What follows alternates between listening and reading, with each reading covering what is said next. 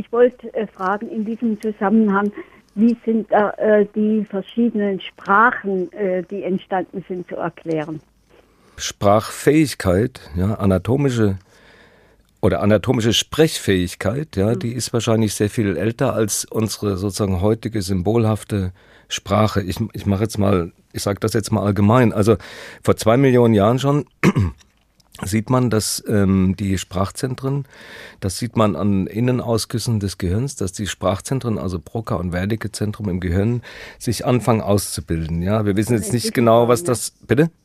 Dass die schon entwickelt waren. Vor zwei Millionen Jahren schon, ja. ja. Allerdings, allerdings wissen wir natürlich nicht genau, äh, weil wir haben ja keine Funktion dazu, sondern wir haben nur ja. sozusagen die Ausstülpungen dieser Hirnregion. Aber mhm. ähm, und vor allem wissen wir auch heute, dass äh, auch das Kleinhirn sehr viel wichtiger ist bei der Sprache. Da wird ja die motorische ähm, die, ist die motorische Kontrolle und so weiter. Und wir wissen aber auch, dass eben dieses Kleinhirn sich, an, sich begonnen hat, vor etwa zwei Millionen Jahren zu vergrößern. Mhm. Das heißt also sozusagen diese anatomische Sprechfähigkeit, die könnte sehr viel älter sein als das, was wir heute als moderne Sprache ansehen. Und ähm, ob es nun, das ist eine der, äh, eine der möglichen Erklärungen, ähm, also, oder vielleicht sollte ich vorher sagen, dass natürlich ähm, Sprache im Sinne von Informationsaustausch, das haben natürlich Menschenaffen auch, ja, das, äh, also, ja, äh, das ist ja nichts äh, Neues, das geht ewig mhm. weit zurück im Primatenstammbaum, aber sozusagen mhm. dann die, diese symbolhafte Sprache, diese abstrakte Sprache, also Dinge nicht nur additiv aneinander zu setzen, das können übrigens auch Menschenaffen, das gibt es schöne Experimente dazu,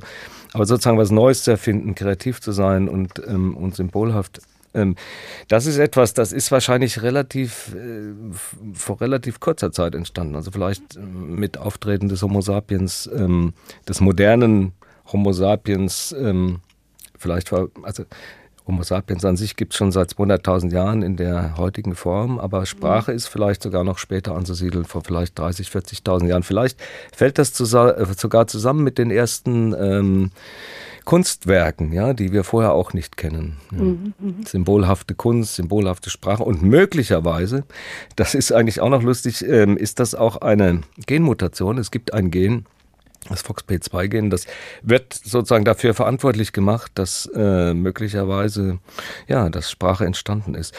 Lustigerweise wird das in Mäusen getestet, die ja nun schlecht sprechen können. Also da muss man mal ja. abwarten, ähm, was da die Forschung noch erbringt. Ja. Ja. Aber es könnte auch eine ähm, Genmutation gewesen sein. Danke, Frau Eismann. Mhm. regionale Verschiedenheit der Sprache. Ach so, ja. Ja, genau. ja gut, das, das kommt natürlich viel später. Das kommt durch die Ausbreitung der verschiedenen äh, Menschen über die Erde. Das ist ja dann etwas, ne, so vor, also gut, wenn Homo sapiens vor 200.000 Jahren steht, also vor 60.000 Jahren äh, ist schon Australien besiedelt, dann äh, mhm. vor 40.000 Jahren mit Homo sapiens jetzt Europa. Ähm, da gab es dann schon die Neandertaler, die möglicherweise auch sprechen konnten. Da, da gibt es übrigens ein... Ah, ja ja, da gibt's ein, ein Zungenbein von Neandertalern, also was mhm. relativ modern aussieht. Ähm, und letztendlich ist ja dann auch Sprache eine Funktion äh, der gesellschaftlichen Auseinandersetzung. Also das mhm. ist dann auch, äh, da ist das Sozialverhalten mit rein mhm. zu denken. Ja, und Neandertaler hatten ein sehr hochstehendes Sozialverhalten, mhm. ähm, haben Tote begraben, haben mhm. äh, mhm.